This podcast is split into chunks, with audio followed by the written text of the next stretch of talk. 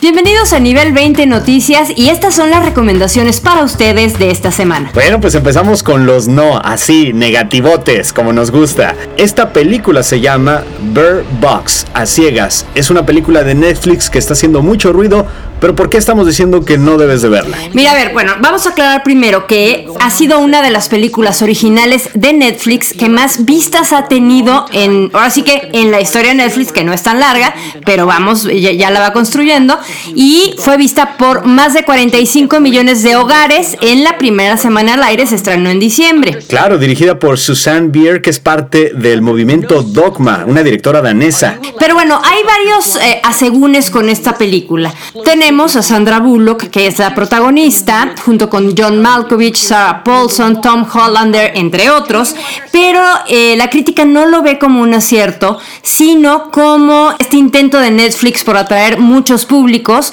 con muchos nombres en lugar de un contenido de calidad. Fíjate que Netflix el gran problema que está teniendo es que está produciendo demasiado, está haciendo demasiada producción y los cientos de millones de suscriptores que tiene alrededor del mundo no le dan para costar todas estas superproducciones. Entonces eso ha provocado vaivenes en las acciones de Netflix. A veces suben, a veces bajan. En general van a la alza porque obviamente su crecimiento es muy importante. Pero hay esta obsesión por la producción masiva, la producción en serie. Y creo que este ejemplo que estamos dando es muy claro, ¿no? Otra cosa que ha despertado mucha controversia en la película es el llamado desafío Bird Box, por el que la gente se tapaba los ojos para hacer sus quehaceres cotidianos, obviamente grabándose, con el peligro de caerse. O sea, había gente que hasta empujaba a sus, a sus bebés en las carreolas, el colmo de la inconsciencia. Pero, aquí hay un gran pero, es que se descubrió que se hizo viral hasta que Netflix emitió una advertencia. Entonces despertó las de que había sido parte esta advertencia de Netflix de la misma campaña de la película para promoverla. No la recomendamos. Pero una que sí les vamos a recomendar es la nueva película de los hermanos Cohen que se llama La balada de Buster Scruggs.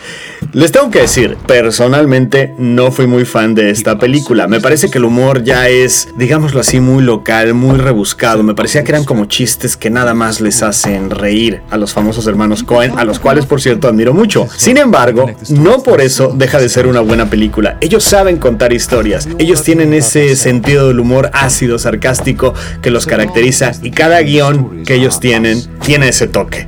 Entonces es una película que vale la pena ver. Mira, a mí algunas de las historias me gustan, otras no.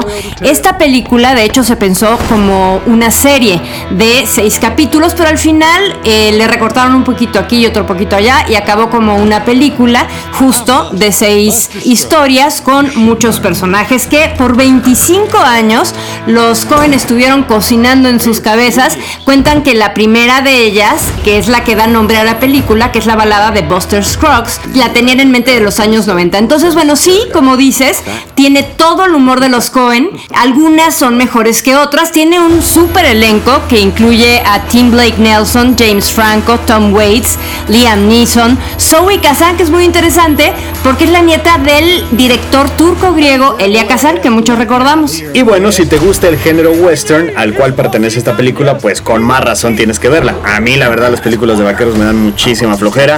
Ese es un elemento muy personal por el cual no me gustó, pero como ya dijimos, son los Cohen, son garantía de calidad, saben hacer su chamba, sí la recomendamos. Bueno, y tenemos un no, un no rotundo, y es esta, este reality show producido por Amazon, que eso es interesante, y por Eugenio Derbez, que se llama LOL, Last One Laughing, de Amazon Prime. Es producido por Amazon, pero pareciera de Televisa. O sea, yo cuando vi las carteleras ahí en el periférico dije, ¿qué onda? El nuevo programa del canal de las estrellas. No, esto es con lo que Amazon Prime pretende ingresar al mercado mexicano, pretende impactar al mercado mexicano y competir desde luego con Netflix. Y yo creo que de una manera muy desafortunada. ¿Por qué, María? Mira, a ver, de entrada la premisa es interesante. Es un, como ya dijimos, un reality show donde en teoría los 10 mejores comediantes de México tienen que hacerse reír entre ellos. Esa es la premisa del juego, del reality. Porque el que ríe pierde. Y pierde un millón de bueno, pesos. esto de los mejores comediantes de México, según quién, ¿verdad? Porque están Alex Fernández, que en su casa lo conocen, Alexis de Anda, que en su casa lo conocen, el escorpión dorado, que me cae bien, pero bueno, no tiene un humor muy fino que digamos, el Alex Montiel famoso. Carlos Vallarta, Carlos Vallarta te gusta y es bueno, a mí también.